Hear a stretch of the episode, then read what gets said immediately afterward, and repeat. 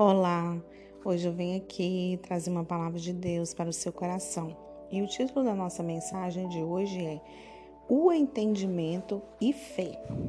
Ele lhes disse: Como vocês custam a entender e como demoram a crer em tudo que os profetas falaram, não devia o Cristo sofrer essas coisas para entrar na sua glória?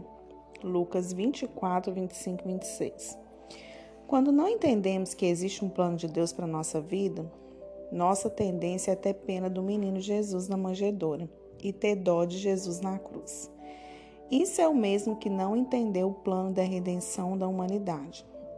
Diversas vezes Jesus alertou que sofreria, seria rejeitado, morreria, ressuscitaria para que dessa forma tudo a seu respeito fosse cumprido, conforme a lei de Moisés as palavras dos profetas e dos salmos.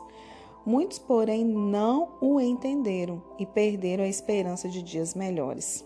Afinal, aquele que acreditaram ser o Messias, o Salvador do mundo, estava morto. Apesar, hoje, apesar dos anos que sucederam, não estamos tão distantes do diálogo de Lucas 24. Muitas pessoas dentro e fora das igrejas ainda se recusam a entender o plano de Deus para suas vidas. Preferem conviver com a dúvida do que com a certeza de uma vida eterna e em abundância. Em Lucas 24, 45, Jesus abre o entendimento dos discípulos para que pudesse compreender o que foi dito a seu respeito nas Escrituras porque somente a partir desse entendimento eles poderiam ser enviados para cumprir a grande comissão. Muitos ainda em nossos dias precisam ser despertados para ter um entendimento e a revelação da palavra pelo Espírito Santo.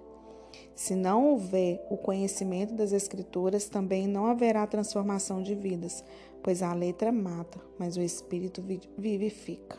Tem 2 Coríntios 3, 6 podemos concluir que a ignorância é uma das piores coisas do mundo para nós. Não entender é uma prisão para a alma e para a vida. A fé provém de uma compreensão e de uma decisão. Porque, como foi liberado nessa palavra, primeiro você entende, depois recebe e crê. Que nesse dia você desfrute da riqueza e da profundidade do conhecimento de Deus por meio da palavra, presença e poder do Espírito Santo que está em você e perto de você. Ensina-nos, Senhor, a entender Sua vontade. Não nos deixe cegos para não enxergar o propósito estabelecido em nossas vidas. Aleluia por essa palavra.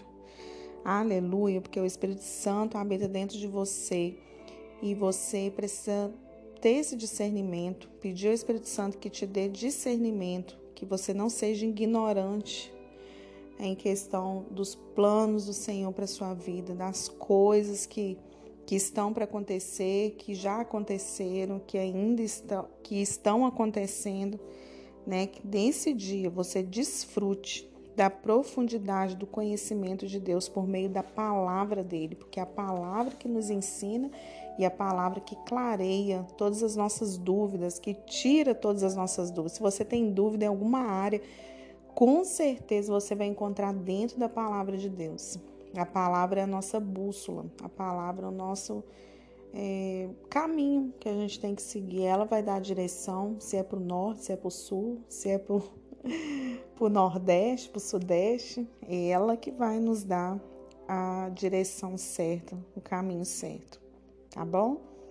Que Deus venha ricamente te abençoar nesse dia, que você possa discernir todas as coisas que vai acontecer nesse dia na sua vida, no seu trabalho, na sua família, em todas as áreas da sua vida. O Senhor vai te dar discernimento.